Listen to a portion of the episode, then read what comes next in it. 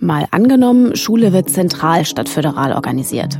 Gleicher Unterricht in Bayern wie in Bremen, ist das gerecht oder sinkt dann das Niveau?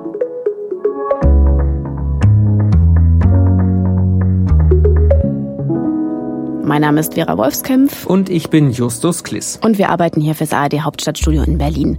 Und ihr hört mal angenommen den Zukunftspodcast der Tagesschau, in dem wir uns ja jede Woche ein kleines Gedankenexperiment vornehmen.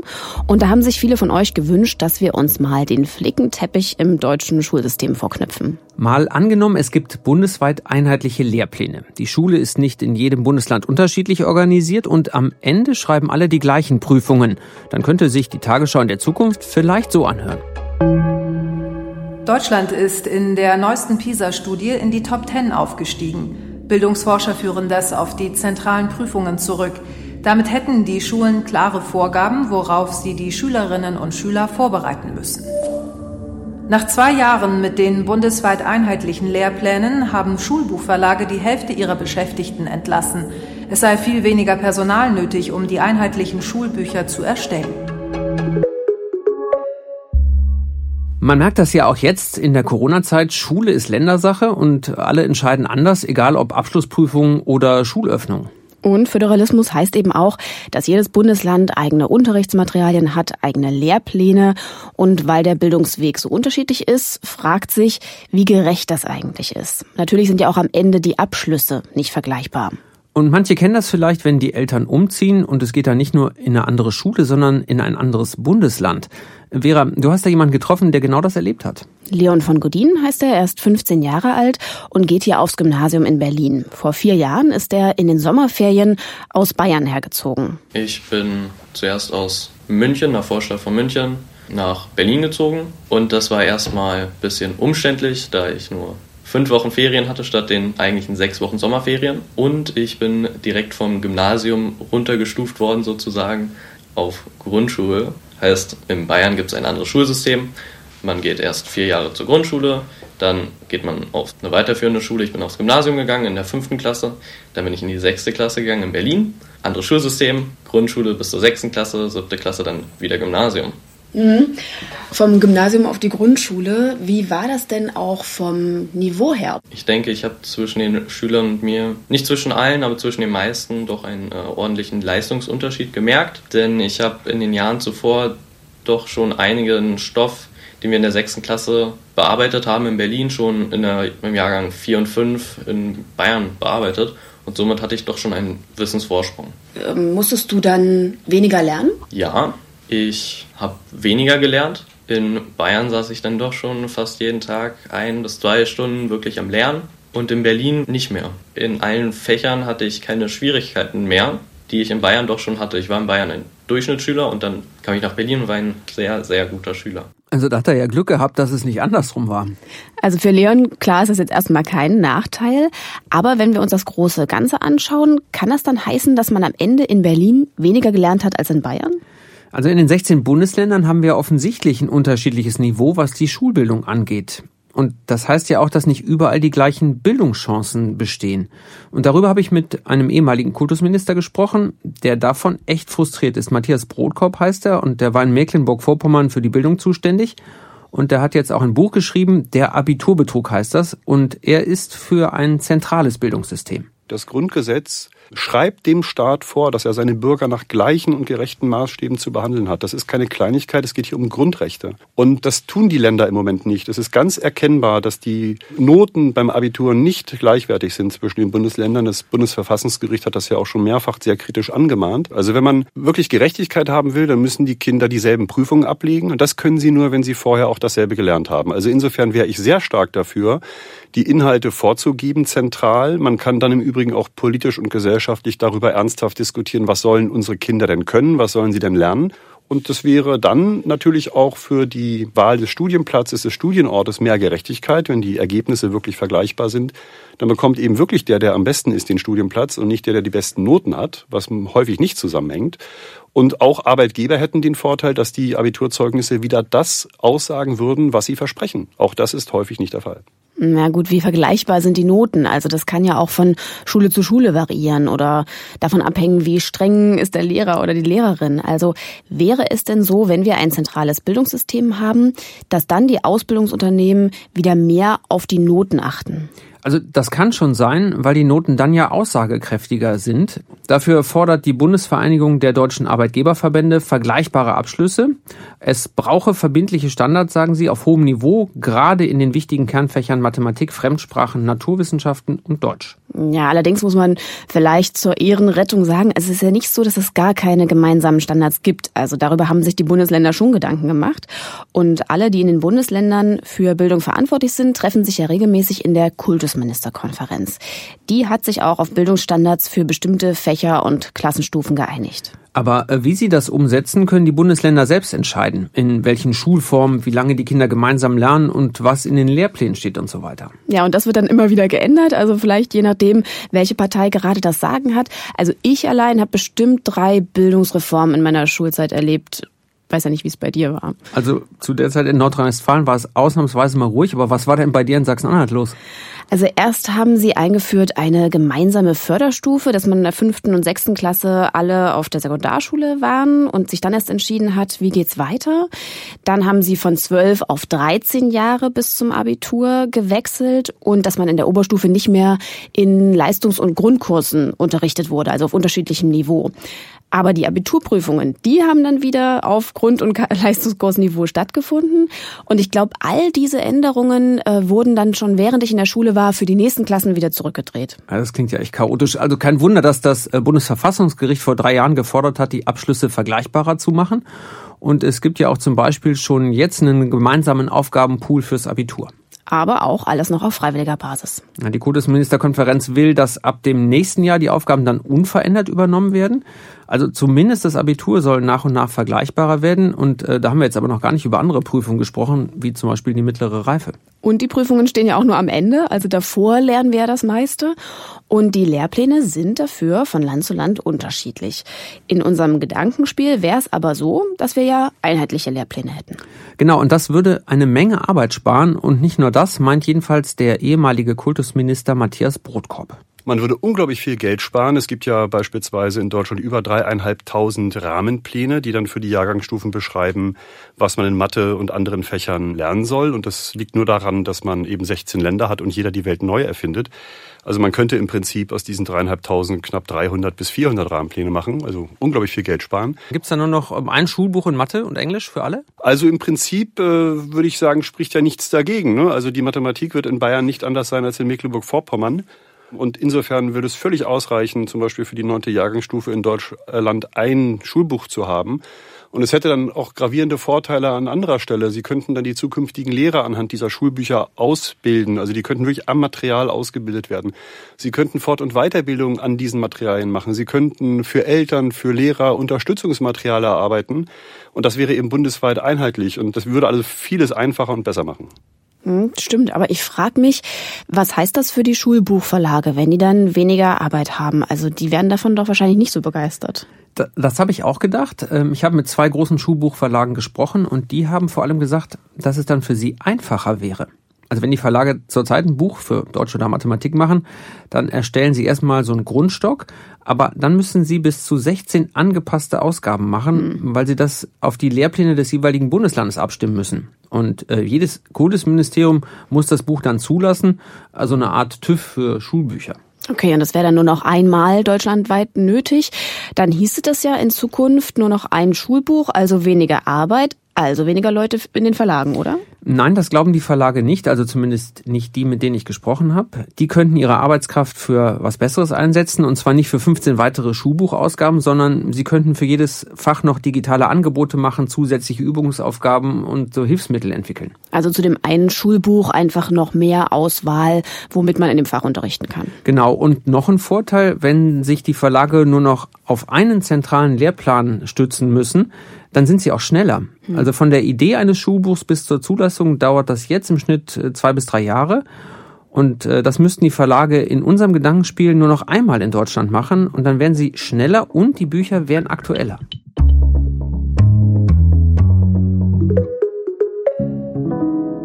Also super, wir schaffen den Föderalismus ab und zack ist in der Bildung jetzt alles gerechter und vergleichbarer, viel billiger und einfacher. Ich würde sagen, wir zwei sind mit dem Podcast durch. Nee, nee, also jetzt komme ich und sage, so einfach ist es nicht.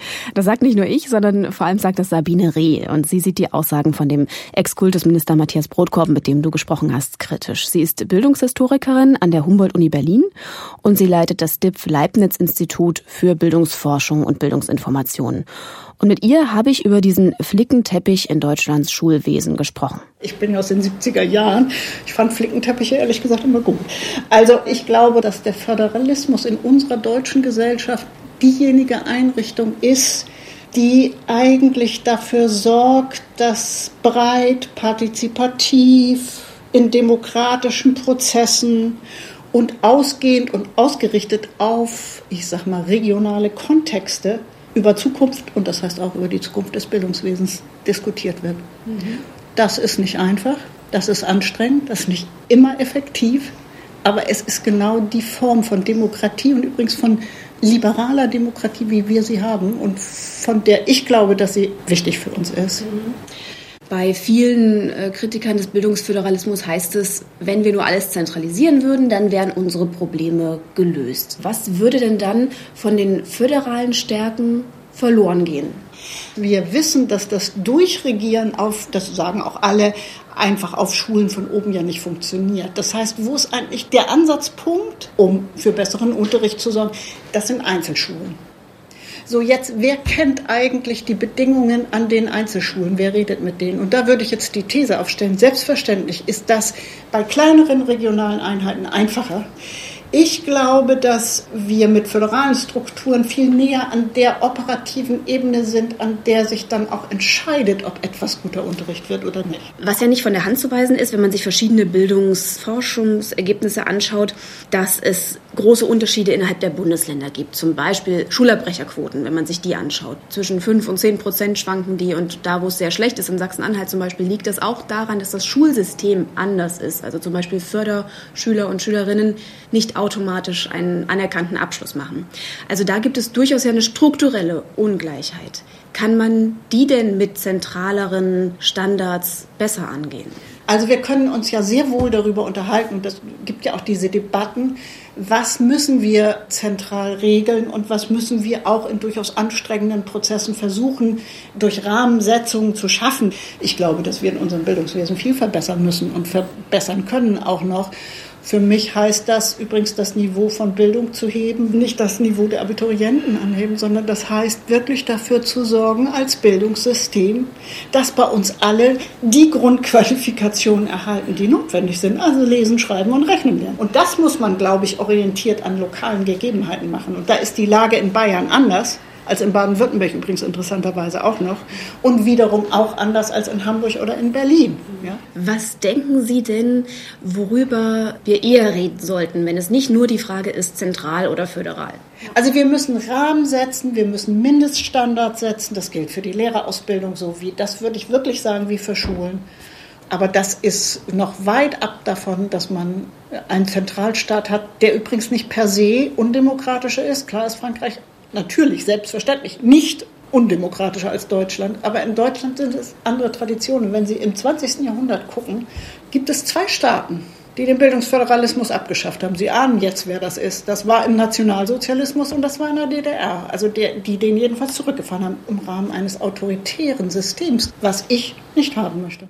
Klar, wenn du Bildung zentral organisierst, kann die Gefahr bestehen, dass es missbraucht würde. Angenommen, wir kriegen eine Regierung, die nicht mehr so demokratisch, sondern autoritär regiert. Die könnte dann für das ganze Land entscheiden, was wir zum Beispiel in Geschichte oder in Sozialkunde lernen.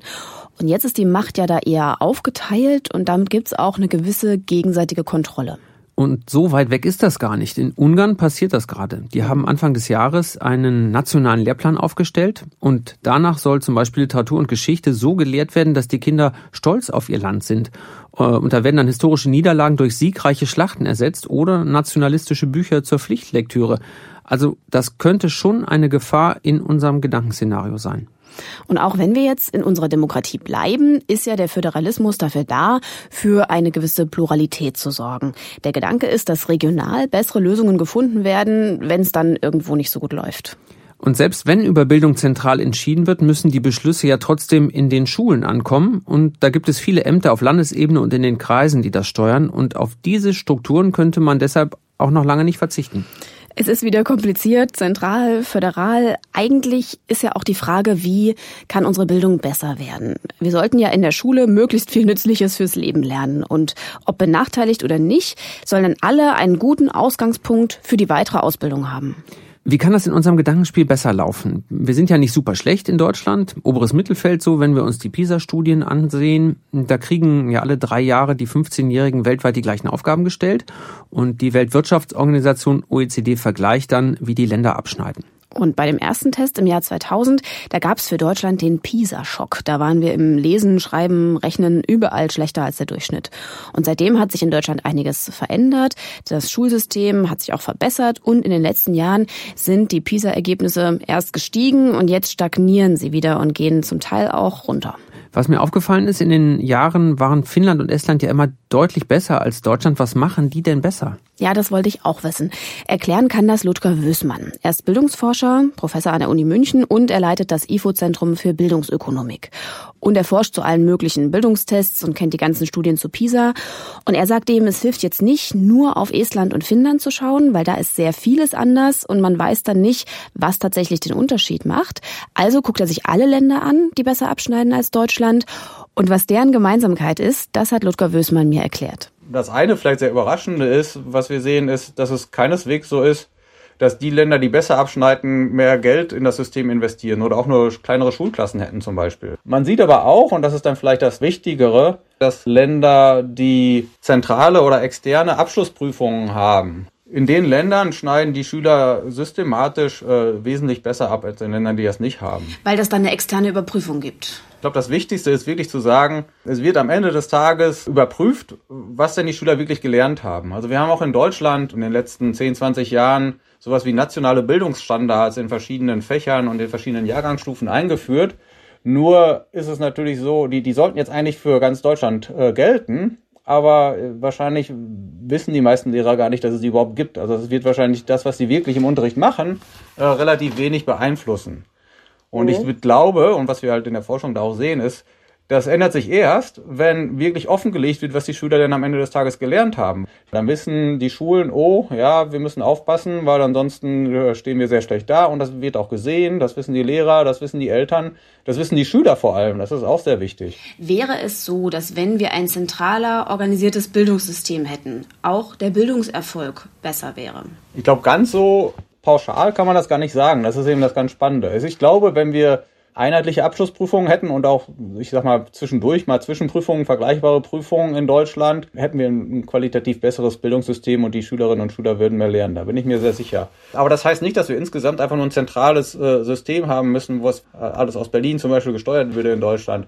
Es ist nämlich interessanterweise so, dass es einen Zusammenhang gibt zwischen diesen externen Prüfungen und dem Aspekt, wie viel Selbstständigkeit, wie viel Autonomie die Schulen jeweils haben. Es ist nämlich so, wenn wir keine externen Prüfungen haben, dann sehen wir, dass Schüler sogar schlechter abschneiden in vielerlei Hinsicht, wenn die Schulen äh, Selbstständigkeit haben, Autonomie haben. Ich sage mal zum Beispiel, ob die selbst die Lehrer aus, äh, einstellen dürfen oder nicht, ob die das Budget selbst verwalten dürfen, ob die Lehrinhalte selbst bestimmen dürfen. Und das ist vermutlich so, weil es ja gar keine Ziele vorgegeben sind, keine Standards gibt, die am Ende überprüft werden, wofür die Schulen ihre Autonomie nutzen. Wir sehen aber das genaue Gegenteil in Schulsystemen, die externe Abschlussprüfungen haben. Da ist es so, dass es sehr deutlich so ist, dass die Schüler besser abschneiden, wenn die Schulen mehr Autonomie haben.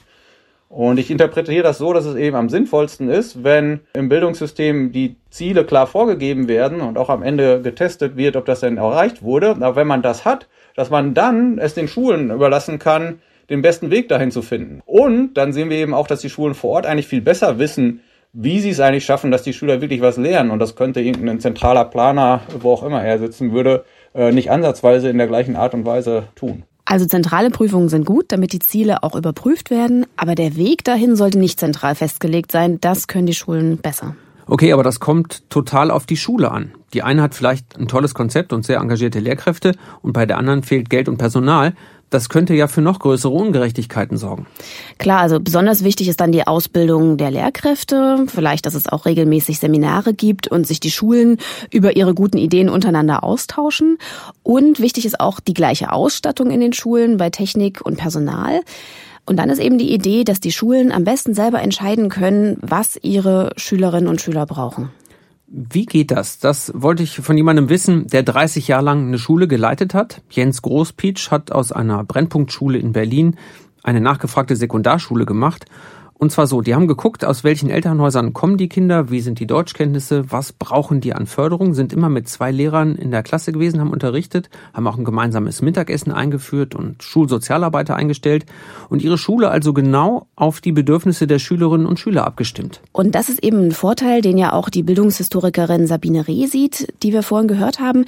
In der einen Region gibt es eben mehr Jugendliche aus ökonomisch benachteiligten Haushalten, in der anderen Schule vielleicht mehr Kinder von Geflüchteten und da ist es dann leichter, vor Ort das passende Konzept zu finden. Und darüber habe ich auch mit Jens Großpietsch gesprochen, als ich ihn besucht habe. Und äh, zu unserem Gedankenspiel heute, also das Bildungssystem zentral zu organisieren, sagt er das. Die Schüler brauchen die Zentrale nicht, die Schüler brauchen eine vernünftige pädagogische Ausbildung.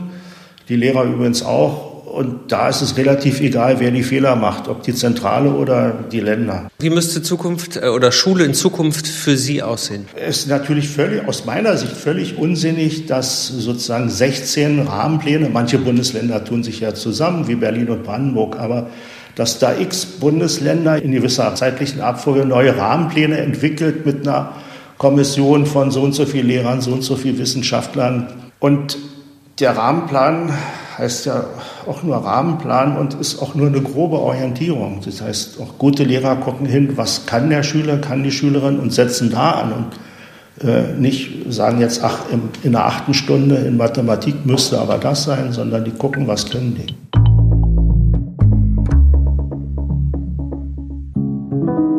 Bildung zentral organisieren. Für diese Zukunftsidee haben wir jetzt ganz viel über Vor- und Nachteile gelernt. Also jetzt vielleicht ist Zeit für die Abschlussprüfung, Justus. Was würde denn im schlechtesten Fall passieren?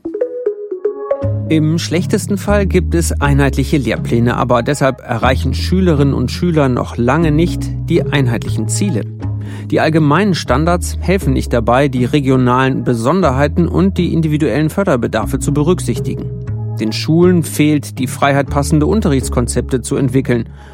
Und damit sich die Länder überhaupt einigen konnten, wurden Bildungsstandards auf niedrigem Niveau festgelegt. Deshalb schneidet Deutschland in den Bildungstests weltweit schlechter ab als zuvor. So, Vera, jetzt bist du dran. Lass mal hören. Was wäre denn im besten Fall?